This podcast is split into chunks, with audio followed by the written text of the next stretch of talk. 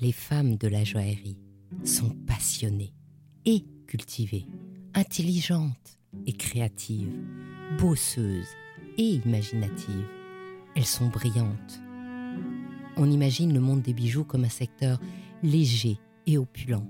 La réalité est autre. C'est un monde qui exige l'excellence dans tous les domaines, un monde de travail acharné, des artisans d'art aux mains de fées aux groupes internationaux à la puissance supranationale. Le monde des bijoux, c'est aussi une certaine image de la France qui s'impose depuis le XVIIe siècle. Et dans ce monde protéiforme, les femmes ont dû se sertir une place. Et elles ont réussi parce qu'elles sont brillantes. Dans ce podcast, Brillante, je vous fais découvrir non pas l'envers du décor, mais la réalité du monde joaillier au féminin en interviewant les femmes de la joaillerie. À chaque fois, je leur demande un conseil pour une jeune femme qui serait tentée par ce monde où le sentiment de vitrine cache l'exigence du travail et de l'investissement personnel, pour que la prochaine génération se prépare ainsi à devenir brillante. Dans cette émission, je reçois aujourd'hui une femme brillante, Sonia Esther Soltani, la rédactrice en chef du Rapaport Magazine et du blog et du podcast Jewelry Connoisseur. Car tous les professionnels du diamant connaissent le Rapaport Diamond Report qui établit mondialement le prix du diamant. Bonjour Sonia. Bonjour Anne, ça me fait très plaisir d'être euh, que tu m'invites sur ce podcast. Je suis extrêmement flattée parce que je suis tes podcasts depuis, euh, depuis longtemps donc c'est merci de m'offrir cette, euh, cette, belle opportunité, cette belle rencontre. Bah, écoute, c'est moi qui te remercie parce que tu es donc rédactrice en chef du magazine Rapaport. Tu t'occupes aussi du podcast du magazine Rapaport qui s'appelle Jewelry Connaisseur. Et justement, la question comme ça, toute rapide, comment on devient rédactrice en chef du Rapaport? Alors d'abord, c'est on est une journaliste qui avait aucun intérêt pour la joaillerie. Je vais dire ça et j'espère que je vais pas choquer tes, auditeurs, mais qui vraiment, moi, ma passion depuis que je suis, euh, je suis une ado, c'est le journalisme, c'est la presse écrite, les magazines. C'est vraiment ce qui a, j'ai toujours, toujours voulu être une journaliste. Et j'ai travaillé dans la presse écrite en Angleterre pendant très longtemps. C'est là où j'ai commencé ma carrière. La presse de, sur le design, sur l'architecture, et je me suis spécialisée ensuite sur la presse de, de voyage, donc du tourisme, du tourisme plutôt de luxe d'ailleurs. Et c'est seulement en arrivant en Israël, il y a, je suis en Israël depuis sept ans, mais il y a quatre ans de ça, une semaine avant mon mariage, je reçois un appel d'une agence de recrutement qui me dit on a un poste pour vous pour une compagnie de diamants qui s'appelle Rappaport. J'ai aucune idée de ce qu'est Rappaport. Le diamant, ça m'intéresse pas. Et euh, j'avais même pas vraiment envie d'être journaliste. J'avais plutôt envie de faire une reconversion euh, dans le life coach. Euh, c'est ce que j'avais commencé. Et je me dis non, ça m'intéresse pas. Vraiment, merci, c'est c'est pas pour moi. Et en fait, il me rappelle cette compagnie Rappaport et le, à l'époque donc le, le publisher aimait les articles qu'il avait lus. Il voulait absolument me rencontrer. Et je me suis dit, bon, par courtoisie, c'est gentil aussi, c'est agréable d'être comme ça, quelqu'un qui s'intéresse à ce que tu fais, qui a envie de te rencontrer. Et je me suis dit, je vais aller à l'entretien, juste, mais avec aucun intérêt. Je vais à l'entretien comme ça, pas préparé, rien du tout. Je rencontre pas Monsieur Rapaport, Martin Rapaport, je rencontre donc le publisher qui à l'époque s'appelait John, qui lui me parle du monde de l'édition. C'est un passionné de, de médias, c'est un passionné de journalisme et il a envie de transposer le magazine qui était produit à New York en Israël. C'est pour ça qu'ils ont besoin d'une nouvelle rédactrice en chef, d'une nouvelle équipe et sa vision pour ce que peut être ce nouveau magazine avec le site, avec tout. Ça me semble intéressant, mais pas encore passionnant. Mais il me rappelle pour un second entretien et je me dis, bon, là, je vais me préparer un peu plus quand même parce que c'est, ça peut potentiellement être intéressant. Je commence à regarder des vidéos de Martin Rappaport. Je ne sais pas si nos auditeurs français le connaissent, aussi bien que les auditeurs euh, dans le monde anglophone ou à l'international, qui est une personnalité. Ah, peut-être que si on, en parlera, je ne sais pas, mais c'est une personnalité. Je regarde ses vidéos et je regarde surtout une vidéo où il parle du diamant éthique comment amener de la transparence dans le milieu du diamant, comment être responsable. Et mon mari passe derrière moi, je me souviendrai toujours, il me dit J'aime ce mec, il parle bien, il parle vrai, il a l'air de croire dans ce qu'il dit, et ça, ça m'a touché. Et ensuite, une de mes amies m'envoie un rapport, elle me dit Il faut absolument que tu lises tous les rapports de De Beers. Et De Beers, bien sûr, je connais le nom comme ça, mais je connais pas vraiment le monde du ce qu'ils font, tout ce qui se passe. Et je commence à lire les sites. Et je commence à aller sur pour l'industrie des mineurs, l'industrie des joailliers, les retailers, les designers, Et je me dis, mais c'est un monde immense. Et puis, il y a plein de choses passionnantes. Et là, le second entretien, j'y suis allée en me disant, ça m'intéresse. Et c'est vraiment, c'est, tu sais, on dit en anglais blind date. Euh, parfois, on te met comme ça avec quelqu'un, tu dis, on n'a rien en commun. Et c'est l'amour de ta vie, ben c'est ce qui s'est passé, vraiment. C'est marrant que tu t'intéressais pas du tout au diamant, toi qui venais de te marier, tu n'avais pas une bague? Ma bague de fiançailles, j'étais, on m'avait pas demandé mon avis. Mon fiancé est allé la choisir, il n'y connaissait rien au diamant non plus et il a choisi l'endroit où acheter la bague en fonction de l'éclairage. Ça, il me l'a raconté. Il est allé chez un joaillier, donc à la Bourse au Diamant à Ramat Gan, ici en Israël. Il n'a pas du tout aimé l'éclairage. Il est parti. Il en a cherché un autre. Il n'a pas aimé le service. Il a tapé à une autre porte. Il a aimé le service. Il a aimé l'éclairage. Il a aimé le beau euh, parterre en bois, comme ça. Et donc, c'est là qu'il a acheté le diamant. Et à l'époque, il a vraiment ma première bague de fiançailles, c'est un tout, tout petit diamant, vraiment. Et mon mari, d'ailleurs, quand j'ai commencé à travailler pour Apaport, il m'a dit Waouh, j'ai honte, j'ai honte, parce que tu vas maintenant travailler dans un endroit où tu vas avoir des bagues magnifiques et tout le monde va avoir des diamants. Ils vont te dire Ta bague, elle est tellement petite. Et je lui ai dit Je m'en fiche. Je m'en fiche complètement. Une de mes amies designers à Vegas, je me souviens une année, je lui ai raconté Elle m'a dit Est-ce que ton mari a un cœur d'or? Je lui ai dit Oui. Elle m'a dit Tu sais quoi, ça, c'est le plus beau diamant. Et elle a raison. et depuis, ma bague a été upgraded. Donc, j'ai une bague un peu plus grosse que quand on s'est fiancé, mais voilà. Et donc, vraiment, mon mari n'avait aucun intérêt dans le diamant non plus. Et moi non plus, j'avoue que je voulais une bague avec une émeraude pour mes fiançailles. Donc. bon, finalement, tu as un diamant, tu pas perdu au change quand même. non, non, non, pas du tout. Et puis surtout, maintenant, je, je connais plus les diamants. Et c'est comme c'est un tout petit monde, le monde des diamants. Tout ce qui nous écoute le savent, tout le monde se connaît, tout ça. Quand je suis revenue donc chez le monsieur où mon mari a acheté ma bague de fiançailles, on a parlé comme ça. Il m'a dit où est-ce que qu'est-ce que tu fais et tout? Et je lui dit ah, je travaille pour une compagnie comme ça. Il me dit c'est qui? Je me dis porte. Il me dit c'est pas vrai. Martine et moi on était à l'université ensemble, on se connaît, nos enfants se connaissent. Donc tu vois c'est un tout petit monde où tout le monde se connaît et la réputation compte beaucoup parce que ce monsieur donc m'a raconté des histoires sur Martine qui m'ont conforté dans mon choix que j'avais fait le, de rejoindre cette compagnie. C'est une compagnie où il y a de vraies valeurs. Donc justement, le Rapaport, raconte-nous. Pour moi, le Rapaport, c'est la bourse du diamant. C'est ça c'est ça. C'est en fait, c'est venu un peu plus tard, la bourse du diamant, c'est-à-dire que Martin a commencé sa carrière à Anvers. Il était euh, tailleur de pierre dans les années 70. il a commencé comme ça. Il a vu quelque chose qui ne lui plaisait pas dans l'industrie du diamant, c'est que les prix variaient et étaient vraiment à la tête du client. Il n'y avait pas de transparence. On pouvait faire les prix qu'on voulait et on ne savait pas vraiment ce qui se passait. Et donc, en 78, il a décidé de créer ce qui s'appelle la fiche, euh, donc euh, la Rappaport Price List, qui est connue en, tant que fiche, qui est donc publier les prix du diamant. Et ça, ça a été révolutionnaire. Les gens ont dit non, mais tu vas nous foutre l'industrie à plat. On peut pas, on peut pas comme ça dire tous les prix. C'est pas, il y a des secrets de fabrique et tout ça. Et Martine a dit non, non, non. On va dire les prix, on va les exprimer et on va surtout expliquer pourquoi. Les prix varient de la façon dont ils varient. Et ça a été à l'époque très très mal reçu par beaucoup de gens dans l'industrie. Euh, Martin, pendant quelques années, c'est quelque chose qui est, connu, devait marcher euh, dans les rues de New York avec un gilet pare-balles. Il a reçu des menaces de mort. Enfin, les gens lui ont dit, tu es en train de nous, nous casser le business? Et en fait, pas du tout. Ça, hum, vraiment donner une autre dimension à l'industrie, de partager les prix, d'expliquer. Et quelques temps plus tard, au début des années 90, qui était très novateur à l'époque, il a créé donc la, bourse qui s'appelle Rapnet, où tout le monde peut mettre ses diamants et faire du trading comme ça, de façon transparente. Ce sont les, grandes bases de, de la compagnie, la fiche et Rapnet, donc la bourse aux diamants. Et après, il y a le côté plus engagé de Martine, qui a été de d'aller au Sierra Leone pendant la guerre civile, de, de dire ce qui se passe ici, c'est révoltant, c'est une honte pour notre industrie et pour l'industrie du diamant et de la joaillerie. Il faut qu'on crée quelque chose qui soutienne les mineurs artisanaux, mais qui aussi protège bien sûr les droits de ces mineurs dans des pays qui, en situation difficile. Et ce qui a donné ensuite naissance au Kimberley Process. Donc, euh, Martin a été instrumental, pas seulement lui, avec d'autres personnes qui avaient aussi cette vision d'une industrie plus, plus humaine, plus juste et euh, plus transparente. Et aujourd'hui, tout le monde se sert des fiches du Rapaport.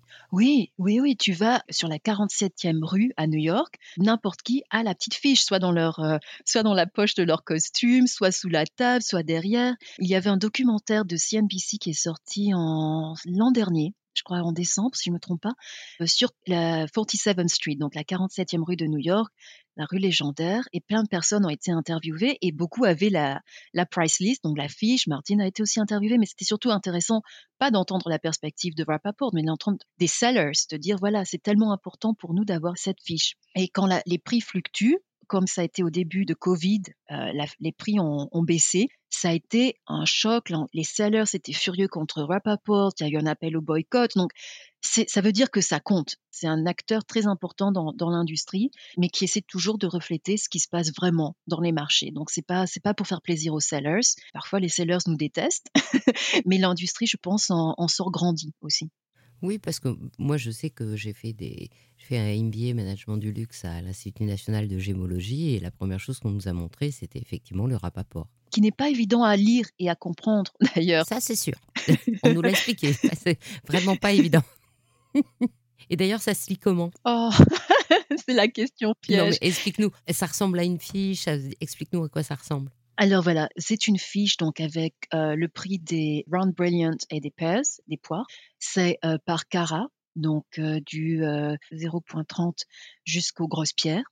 Les variations, donc toutes les couleurs, couleurs, taille, clarity, carats and weight. Donc voilà. Et c'est publié toutes les semaines et c'est publié tous les mois, imprimé donc dans notre magazine et aussi les gens qui sont des membres de la bourse, donc de Rapnet, le, reçoivent et c'est bien sûr accessible à tout le monde qui est un membre. on change un, petit peu de registre, on revient sur la presse. Donc toi, tu étais habitué à écrire des articles très intéressants. Tu arrives au Rapaport. Quelle est ta mission? La mission, c'était déjà de hum, revamper le, magazine complètement. On l'a revampé, on l'a revampé deux fois d'ailleurs dans les quatre années qui sont passées. C'était de rendre le magazine plus attractif pour le monde des commerçants, donc les, retailers, les gens qui, euh, vendent la bijouterie, euh, c'était le rendre plus attractif pour la nouvelle génération, peut-être une génération plus féminine également. Donc moins les dealers qui, qui, ont juste, qui aiment juste avoir le rapport, les prix et peut-être quelques lignes le, sur le marché, sur l'état du marché. Ce que l'on fait toujours bien sûr, mais c'était créer une vitrine pour ce qui se passe, donc donner les courants, les courants dans la bijouterie, qu'est-ce qui se passe dans le digital, qu'est-ce qui se passe à la vente, qu'est-ce qui se passe, bien sûr, toujours les analyses de fond sur le monde, euh, les mineurs, donc les deux Beers, les Rosa, les grosses boîtes, comment on fait du marketing, comment est-ce qu'on vend du diamant? On n'écrit que sur les diamants naturels. Donc ça, c'est aussi un autre côté peut-être de, de Rappaport qui a toujours dit que le diamant de synthèse, on ne peut pas dire qu'il ne faut pas être sur le marché, mais il faut être très clair sur euh, la valeur à long terme du diamant de synthèse. Donc ça, c'est une des grands discours que, que tient Martin très très publiquement. Mais nous, donc, on écrit pas sur le diamant de synthèse pour dire vendez-le dans vos magasins. On, écrit des rapports sur ce qui se passe sur le marché, pourquoi les retailers euh, ont envie de vendre du diamant de synthèse, pourquoi certains designers aussi ont envie de travailler avec ce, diamant, cette catégorie-là, mais c'est vraiment le diamant naturel. Et euh, comment faire du marketing, comment le vendre, comment l'apprécier, quels sont les designers, euh, dans le monde entier. On essaie de couvrir donc le monde entier, mais notre marché, c'est plutôt quand même le marché américain. La plupart de nos lecteurs sont aux États-Unis, avec après les marchés, euh, les marchés de Hong Kong, de l'Inde, euh, de la Belgique, Israël et Dubaï maintenant, où on a aussi des, des bureaux. Et donc l'objectif du magazine, c'est un objectif B2B. Exactement, B2B, complètement B2B. Quelqu'un de l'extérieur, un consommateur qui pourrait, je pense, pourrait vraiment apprécier les articles sur les designers et sur les, sur les courants, les courants en, en joaillerie. On a des contributeurs formidables qui écrivent d'ailleurs pour la presse B2B et pour la presse du consommateur. Donc le style est tout à fait accessible, agréable et certains écrivent merveilleusement bien. Donc c'est un plaisir et tu pourrais prendre l'article comme ça et l'apprécier. Mais c'est vrai que toujours ce qu'on garde dans l'esprit chaque fois que je commande un article et chaque fois qu'on le publie, c'est vraiment quelle est la valeur ajoutée qu'on apporte à nos lecteurs pour faire plus de business, comprendre le business, comprendre ce qui, change, et aussi, bien sûr, connaître les noms et être au courant et, et avoir aussi de la joie. Je pense c'est aussi euh, avoir du plaisir à voir qu'il se passe plein de trucs merveilleux dans cette industrie.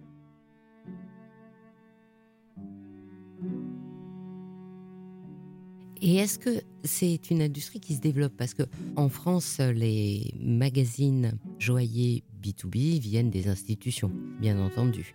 Il y a la lettre de l'UBH, la lettre du syndicat BGOP, la lettre de la FNAMAC, voilà.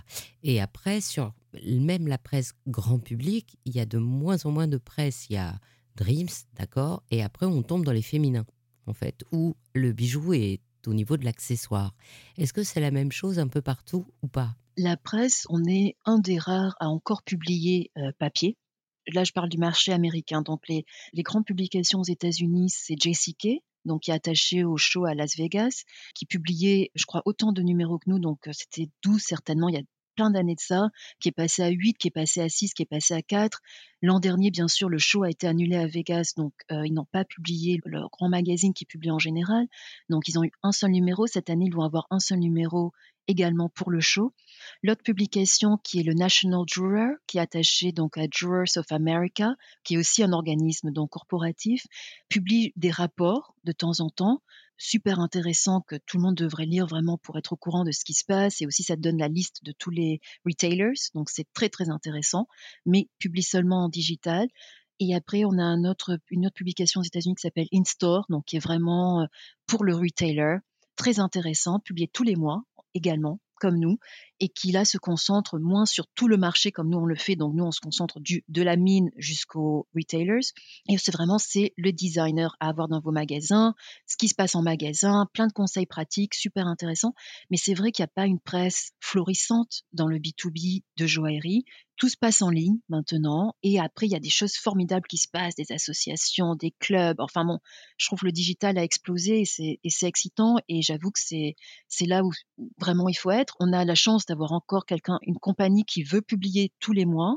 Donc c'est agréable pour quelqu'un qui aime les magazines autant que moi, mais j'avoue que ce qui se passe, c'est comme en France et dans le monde entier, c'est vraiment digital, digital, digital. Et puis avec une grande différence entre effectivement le B2C et le B2, b euh, C'est-à-dire qu'en termes de B2B, par exemple, il y a le comité français CLA qui fait des rapports avec son observatoire. Est-ce que vous faites aussi comme ça des rapports euh, tous les mois sur euh, le marché, les variations, ce qui change? Oui, alors on a un produit qui s'appelle le Rappaport Research Report, qui est écrit tous les mois par notre senior analyst qui est une star dans l'industrie, qui s'appelle Avik Ravitz, dont j'ai appris énormément, qui travaille pour Apaport pour depuis 14 ans. Il a fêté ses 14 ans il n'y a pas longtemps. Donc tous les mois on publie. C'est un produit vraiment de haut niveau, c'est-à-dire avec une analyse de fond, avec beaucoup beaucoup de data qui sont euh, des data qui viennent donc de notre bourse, avec nos qui sont euh, analysés et présentés par nos analystes qui travaillent ici donc dans la boîte. Donc ça, c'est vraiment un produit pour se tenir au courant de ce qui se passe dans le marché de haut niveau que un retailer n'aurait pas forcément. Ah, les retailers, les gros, les grosses, les grosses boîtes, les signets et tout ça, bien sûr, lisent ce rapport, ils sont membres, ils ont une, mais c'est pas quelque chose que tu, qui est plus ton seller de tous les jours va pas forcément le lire, mais ça donne une analyse du marché extraordinaire et très très en profondeur. On segmente nos produits en fait, on essaie d'apporter quelque chose aux différents parce que c'est une industrie qui est tellement vaste comme on le sait. Donc avec des gens qui ont envie d'un rapport comme ça écrit par un senior analyste, il faut s'investir dans le, temps de le lire, de lire les data, de vraiment les utiliser, de savoir comment les utiliser, comment ça traduit dans votre business de tous les jours. Et donc voilà, donc ça c'est un des produits qu'on offre, on l'offre depuis très longtemps et il a été revampé aussi il y a trois ans, je crois. Trois ans, trois ans et demi.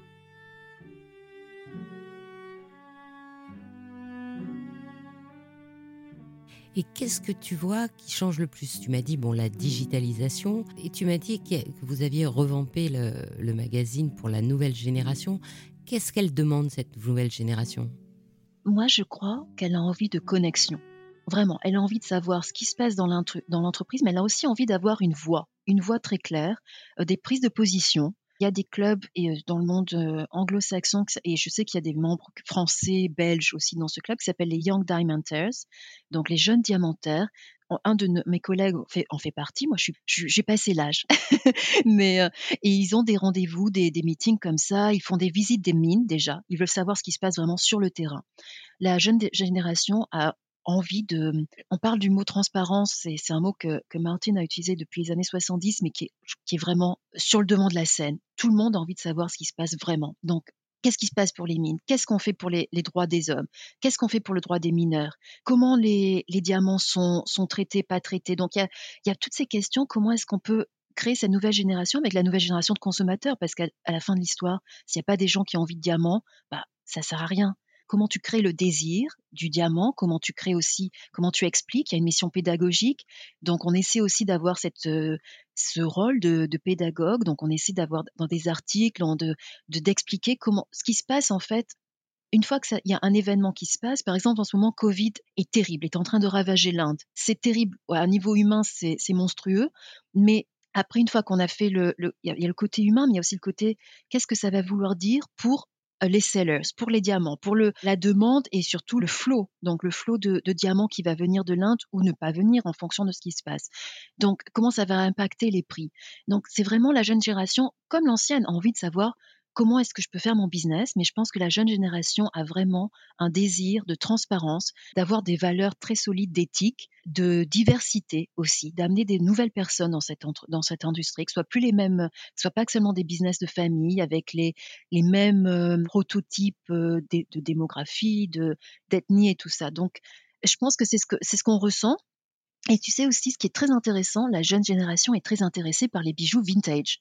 Donc, on couvre aussi les, bijoux vintage par l'histoire des diamants, est fasciné par l'histoire des, diamants et de la bijouterie, de la joaillerie, les grands noms.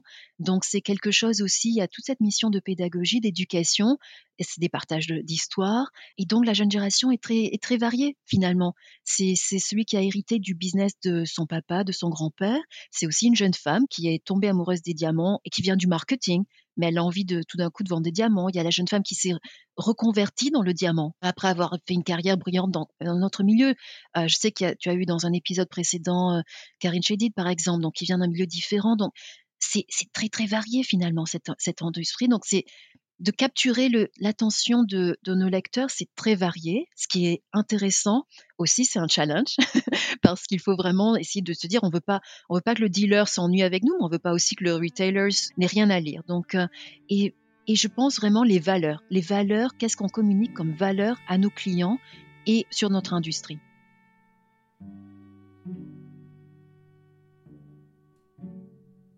Et donc justement, c'est dans cet objectif que tu as créé le podcast.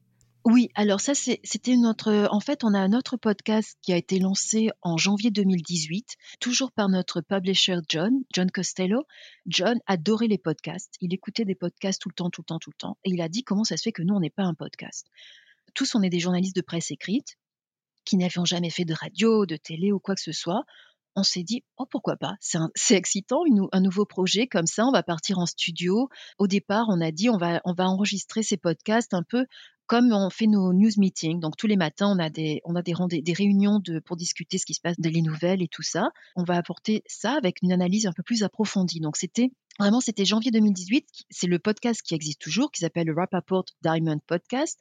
Je crois qu'on en est à 40 épisodes. Parfois, j'y suis, parfois, j'y suis pas, mais c'est vraiment le projet de l'équipe donc de news avec Avi Kravitz, Joshua Friedman, qui sont nos, euh, news editors et, senior analystes, qui après ont des invités de tous les bords, euh, de cette, euh, des mineurs, des retailers, des, des analystes. C'est très, très intéressant. Et il y a un an de ça, pendant Covid, donc au début de Covid, donc c'était en 2020, John m'a dit, toi, tu aimes les bijoux vintage. On a un site donc où on parle beaucoup de, joaillerie.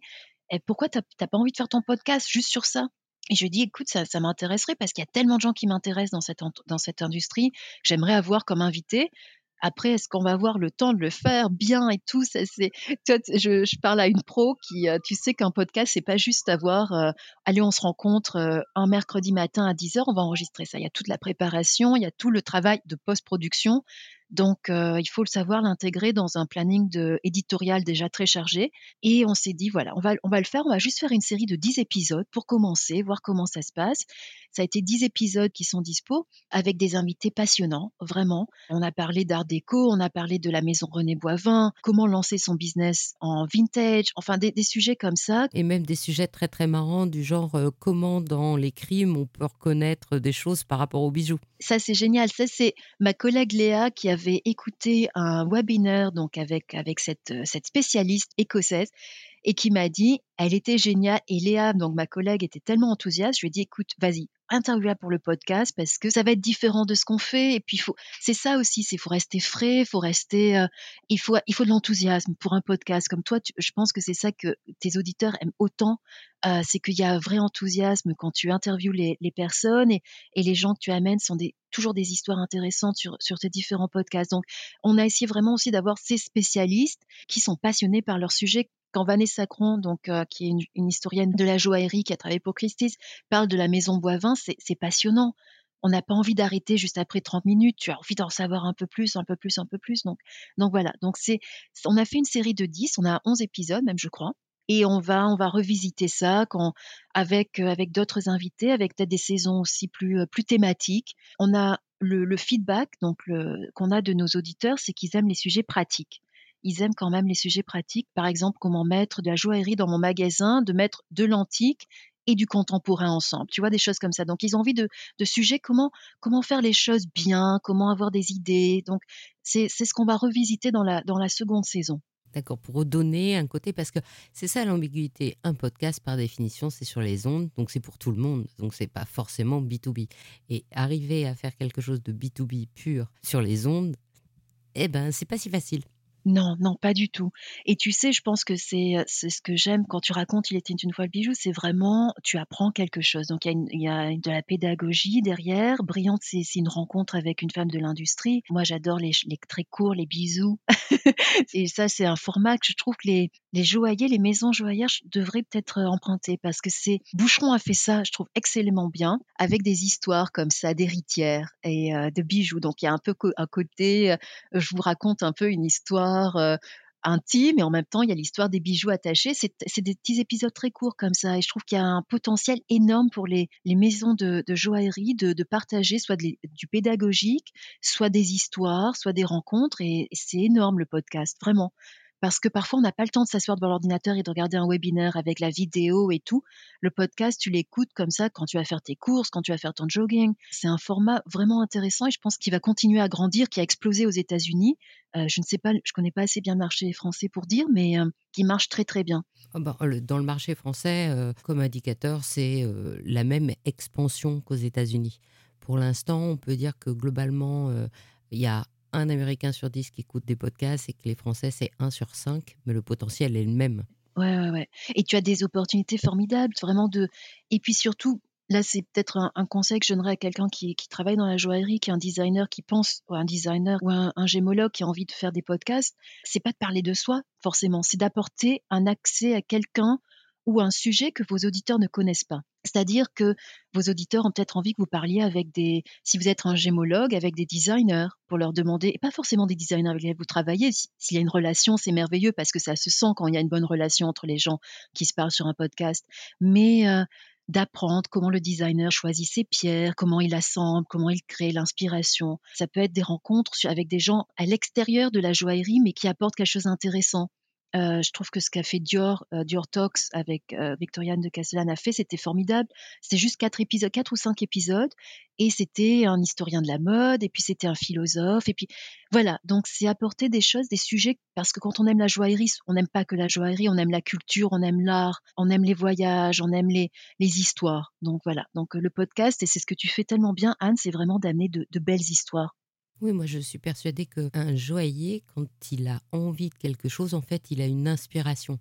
Et ce qui est intéressant, c'est de la connaître, parce qu'on voit le résultat final. En général, on ne connaît pas toujours le métier, les étapes et comment il le fait. Mais ce qui est intéressant, c'est de savoir comment est née l'idée. Absolument. Et ça parce qu'on est une génération Instagram, aussi une génération de réseaux. TikTok, Reels, je ne sais pas si ça marche aussi bien, mais Instagram, ça a permis aux designers, aux joailliers de partager tellement de leur vie, de partager d'eux-mêmes déjà, de mettre leur visage, de raconter des histoires personnelles, de créer un sentiment de communauté avec des gens qui vont pas toujours acheter leurs bijoux, pas tout de suite parce que tout le monde n'a pas les moyens, mais qui vont avoir envie de connaître un peu plus. Plus tu connais de quelqu'un, plus tu as envie d'avoir une connexion et le bijou, c'est une connexion. Donc, Instagram a permis cette relation de montrer qu'est-ce qui se passe dans mon atelier, comment j'assemble, sur quelle pièce je travaille, de raconter des histoires personnelles on est dans une génération où on a envie de connaître et on a accès très très facilement et très directement aux gens. Parfois, ça crée des malentendus. Les gens pensent que tout le monde se connaît, mais il y a, toujours une part de mystère. Et je pense que la, haute joaillerie, surtout, a été très mystérieuse pendant très longtemps. C'est toujours un univers fascinant et la plupart des gens achètent des bijoux comme ça, fantasy, fashion. Bah, la pièce de haute joaillerie, c'est une niche, c'est un petit marché. Mais plus on en connaît et plus on a envie d'avoir des bijoux et de toutes les catégories. je suis absolument d'accord avec ça, d'autant que entre la haute joaillerie et la joaillerie que toi et moi on achète. bien sûr, bien sûr. depuis, depuis ces tout petits diamants que j'ai eu pour ma bague de fiançailles, j'achète que de la, que des gros diamants. parce que la haute joaillerie, ça fait rêver, mais la joaillerie, eh ben, c'est tout aussi euh, passionnant. D'abord parce que, un, on l'achète, c'est-à-dire qu'on la porte, hein, et rentrer dans les coulisses comme ça, à travers Instagram, déjà, c'est passionnant. Mais en plus, entendre le joaillier, on rentre dans une relation intime dans le bon sens. C'est-à-dire que on rentre dans sa tête, euh, on a l'impression d'être à côté de lui, de regarder au-dessus de son épaule quand il crée. Et c'est ça qui est fascinant, en fait. Absolument. Absolument. J'aime les artistes, donc j'ai étudié l'histoire de l'art et l'histoire du cinéma. Donc j'aime tout ce qui est créatif et c'est vrai que la, joaillerie, c'est ça réunit tous les univers parce que c'est c'est architectural, c'est design, c'est les voyages parce qu'il faut trouver les pierres dans le monde entier. Et quand tu écoutes des histoires, tu c'est des gens passionnés. Tu ne deviens pas joaillier pour faire de l'argent, vraiment. Bien sûr, il y a le côté commercial et tout ça. C'est, il tu peux pas être aussi joyeux déconnecté de la, de la réalité, mais il y a un côté très artistique. C'est de l'art, c'est de l'art pour la, joaillerie. Et puis il y a un côté euh, humain, il y a comment est-ce qu'on travaille tous ensemble. Le côté collégial, je trouve, de cette industrie est merveilleux. C'est-à-dire entre le sertisseur, celui qui te trouve la pierre, il y, a, il, y a, plein de gens qui sont impliqués dans ce bijou que toi tu vas porter, qui va avoir une valeur sentimentale en fonction de qui te l'a offert, de si tu te l'as offert pour toi-même. Donc, et tout ça, de pouvoir partager tout ça, je trouve pour le joaillier, c'est une opportunité merveilleuse, que ce soit dans le visuel d'Insta ou du podcast. Et justement, c'est ça qui t'a attiré et peut-être gardé dans le métier, parce que tu nous as raconté ta rencontre avec euh, le Rapaport et un petit peu à la fois ta fascination pour euh, le diamant. Mais je crois que toi, au début, tu étais fascinée par les petites mains de la haute couture. C'est vrai. Écoute, j'ai grandi dans une petite ville en province en France. Donc, l'accès à la haute couture, et puis ma maman n'avait pas de, robe haute couture, ma maman n'avait pas de diamants non plus, mais ma maman adorait tout ce qui était euh, artisanal. L'artisan, mais l'artisan euh, de luxe. Et je me souviens, toutes les deux, on regardait tous les programmes euh, présentés par une journaliste qui avait une, voix fascinante, Viviane Blassel. Je, je, suis née en 78, donc si ça situe, c'était au début des années 90. Et on adorait regarder les défilés de haute couture pas, pour le rêve, parce que c'était l'époque des, Christian Lacroix, des uh, Gianfranco Ferrer, enfin vraiment, euh, Carla Gerfeld était déjà chez, Chanel, mais c'était tout cet univers fascinant. Et ce que j'adorais dans ces programmes, cette journaliste, donc Viviane Blassel, aimait rencontrer les petites mains des ateliers. Donc on voyait les ateliers de, avec les plumes, avec les dentelles, avec toutes ces dames, c'est souvent des dames, les petites mains, qui travaillaient, qui réalisaient la vision, parce que tu as l'artiste, tu as le personnage, donc qui est dans les médias, tu as Karl Lagerfeld, mais tu as toutes les dames qui travaillent dans les ateliers de Chanel et qui font venir des choses de chez Le Sage et de, des différentes maisons qui travaillent avec ces grandes maisons. Et je trouvais que c'était beau ce programme qui donnait, qui mettait à l'honneur ces dames qui réalisent ces, ces chefs-d'œuvre, vraiment, de, tissus, de drapés, de, perles, de, de dentelles. De, c'était magnifique. Donc, c'était vraiment ça. J'avais une appréciation très, très jeune pour ce que sont les petites mains et le, le travail de précision, d'amour, de dédication. Et souvent, on ne connaît pas le nom de ces personnes. Et du coup, maintenant, quand tu interviews comme ça les, les créateurs en joaillerie, tu as bien sûr les grands designers, mais ça te donne aussi la possibilité de rentrer un peu comme ça dans les petites mains de la joaillerie j'aimerais les rencontrer plus. J'aimerais, j'aimerais, parce que je suis basée en Israël, donc ici c'est surtout le diamant. On a aussi des, designers, bien sûr, et des ateliers. Je dis toujours, je, veux absolument, euh, ça c'est, c'est mon rêve, dès qu'on peut voyager de nouveau, euh, passer plus de temps dans les ateliers, que ce soit les s'ils si, m'invitent, s'ils me laissent entrer, si les ateliers, certains ateliers de la place Vendôme ou, euh, ou à New York, mais surtout vraiment et en Inde, j'aimerais vraiment voir les ateliers en Inde, mais surtout de la place Vendôme, voir comment ça se passe. Et c'est un désir parce qu'on parle avec les designers et les designers sont des gens très généreux et souvent très humbles qui mettent à l'avant toutes les personnes qui sont, quand ce ne sont pas eux qui sont euh, sur le banc, donc à faire leurs leur bijoux, toujours mettre à l'avant les autres personnes impliquées. C'est très rare. J'ai très rarement rencontré un designer qui tire la couverture à lui ou à elle. Vraiment, et ça c'est beau. Je trouve ça très beau. En quatre ans, j'ai vraiment rencontré des personnalités euh, généreuses, humbles et, euh, et passionnées. Donc heu, vraiment les petites mains, j'aimerais j'aimerais rencontrer les petites mains de la joaillerie, apprendre plus. Je suis vraiment une étudiante encore. Ça fait que 4 ans que j'ai rejoint Rapaport. J'ai tout à apprendre. 4 ans, c'est rien, c'est même pas une formation, j'imagine, joaillière pour la plupart des gens qui travaillent dans ce milieu. Donc heu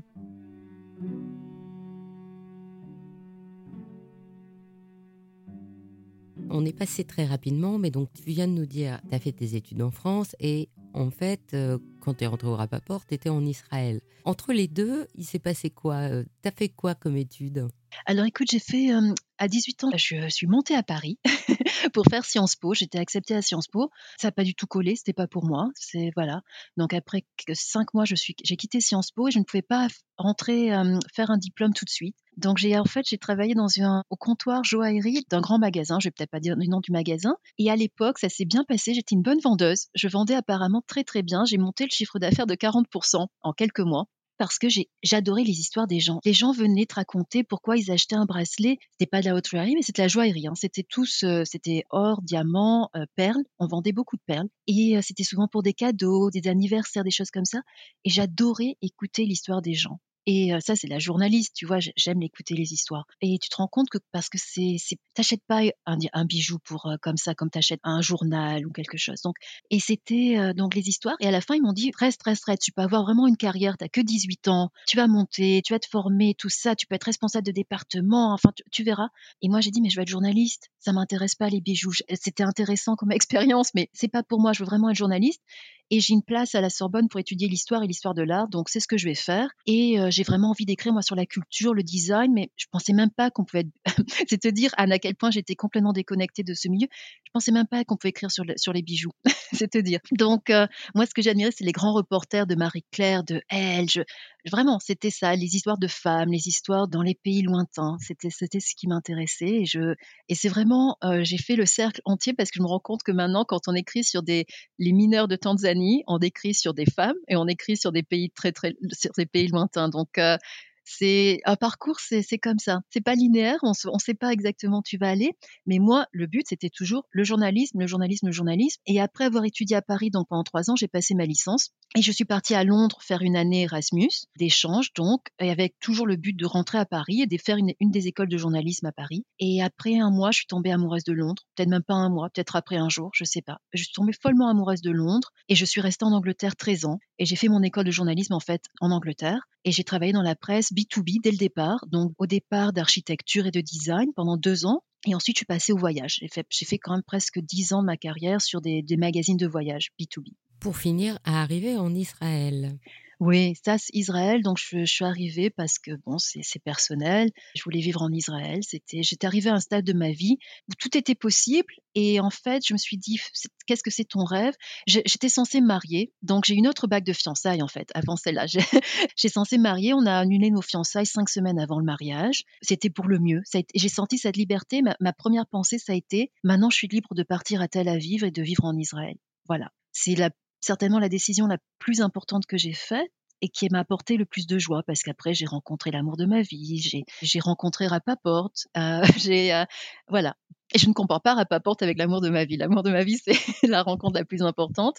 Mais Rapaport, c'est une, magnifique rencontre parce que avec ce job, j'ai vraiment euh, fait des rencontres dans ce milieu de la joaillerie, du diamant, qui sont extraordinaires et beaucoup de gens sont devenus des amis très rapidement.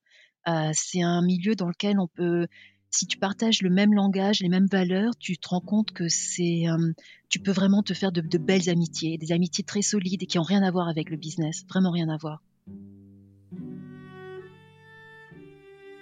Dernière question, celle que je pose à toutes mes invitées. Qu'est-ce que tu donnerais comme conseil à une jeune femme qui aujourd'hui voudrait devenir la rédactrice en chef du Rapaport pousser les portes. On parlait d'aller visiter les ateliers, des petites mains, des ateliers. Pousse les portes. Vraiment, demande aux gens de t'expliquer comment les choses sont faites, comment les, pierres, les gemmes arrivent où elles arrivent. Poser des questions, poser des questions, poser des questions. Lire énormément, bien sûr. Lire, écouter. Mais moi, je trouve c'est vraiment, tu n'apprends jamais autant que par passer du temps avec des experts, avec des professionnels, avec des gens qui en savent tellement plus que toi. Donc, quel que soit le, on parle de si tu veux écrire, si tu veux être journaliste dans, ce milieu, c'est bien sûr poser des questions, rencontrer des gens, se faire des contacts, lire. Mais après, il y a tout le milieu, il y a le milieu du marketing.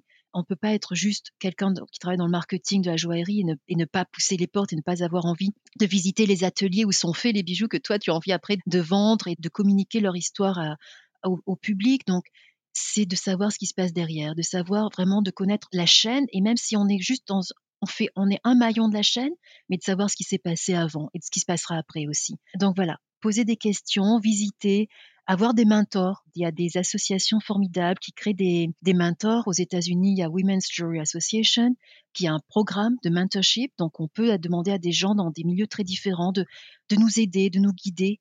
Et ça, c'est merveilleux. Dans le milieu francophone, aussi anglophone, il y a The Glitterati, qui est basé à Genève, avec des femmes formidables qui donnent de leur temps pour être donc euh, faire du mentorship à des jeunes femmes qui arrivent dans cette entreprise, dans ce milieu, parce qu'on et surtout si, si on vient pas d'une famille qui était qui avait déjà des, des, racines dans ce milieu, ça peut paraître impressionnant et peut-être on ne sait pas où commencer. Donc euh, essayer de trouver toujours des maîtres et c'est l'idée du Moyen Âge d'avoir un maître, des guildes d'avoir toujours, on est toujours l'élève de quelqu'un. Et euh, moi, j'apprends tous les jours, tous les jours, tous les jours de mes collègues, mais aussi de, des personnes que je rencontre euh, à travers les entretiens. Et puis maintenant, on a cette chance d'avoir des podcasts, des webinaires, on peut apprendre énormément. Donc euh, d'être toujours à l'écoute de ce qui se passe et de d'écouter plus que de parler, même si ce podcast en parle beaucoup, et d'essayer d'avoir des connexions humaines parce que c'est un milieu aussi qui est pas évident c'est pas évident parce qu'il y a beaucoup de compétition et c'est tout le monde n'achète pas des bijoux tout le temps. C'est aussi un milieu où il faut toujours se renouveler. Donc euh, d'avoir des gens honnêtes et sincères autour de toi, de s'entourer de personnes positives qui t'encouragent et qui savent aussi te, guider. Voilà, ce serait mon, conseil, quel que soit ton métier dans le milieu et dans l'industrie. Eh bien, écoute, merci beaucoup, Sonia. C'était très intéressant. J'espère que tu as passé un bon moment. Merci, Anne. Vraiment, j'espère que c'était intéressant pour nos éditeurs parce que tu sais, c'est toujours bizarre un peu de parler de soi parce que quand tu es de l'autre, tu, on a renversé la table ici. En général, c'est moi qui, qui interviewe les gens. Donc, c'est merci de m'avoir donné cette belle opportunité, cette rencontre. Et puis, vraiment, je surtout sur un podcast que j'écoute. J'ai accepté ton invitation. Déjà, j'étais tellement touchée que tu m'invites, mais parce que c'est un podcast et j'aime ton approche et ce que tu, ce que tu offres à tes, à tes auditeurs. C'est vraiment une de belles rencontres. Donc, merci Anne pour, euh, pour cette rencontre. En fait, tu le vois pas là, mais là, je suis toute rouge en fait. Mais bon. tu vois, c'est peut-être pour ça le podcast. Juste une toute petite limitation du podcast. merci beaucoup. À bientôt, Sonia. À très bientôt, Anne. Merci d'avoir écouté Brillante. Je vous invite à me faire part de vos commentaires, de vos réactions, de vos envies ou de vos questions pour Sonia Esther Soltani sur les réseaux sociaux d'Il était une fois le bijou. Je suis Anne Desmarais de Jotan et je donne une voix au bijou chaque dimanche en alternance sur un de mes trois podcasts. Dimanche prochain, je vous retrouve sur le podcast Il était une fois le bijou dans la quatrième saison consacrée au joaillier durable et ce deuxième épisode comporte un témoignage original, une plongée dans le dark side du rap game façon bijou. La semaine suivante, notre rendez-vous sera sur le podcast Le bijou comme un bisou où je vous raconterai une immersion sonore en joaillerie. Alors pour ne manquer aucun de nos rendez-vous du dimanche autour du bijou, abonnez-vous à chacun de ces trois podcasts sur votre plateforme d'écoute préférée ou sur YouTube et encouragez-moi en likant, en mettant des commentaires et en partageant. C'est ce qui permet de référencer les podcasts. Et si vous aussi, vous avez envie de donner une voix à vos bijoux, contactez-moi. Je me ferai un plaisir de vous accompagner pour créer votre histoire joyeuse en podcast.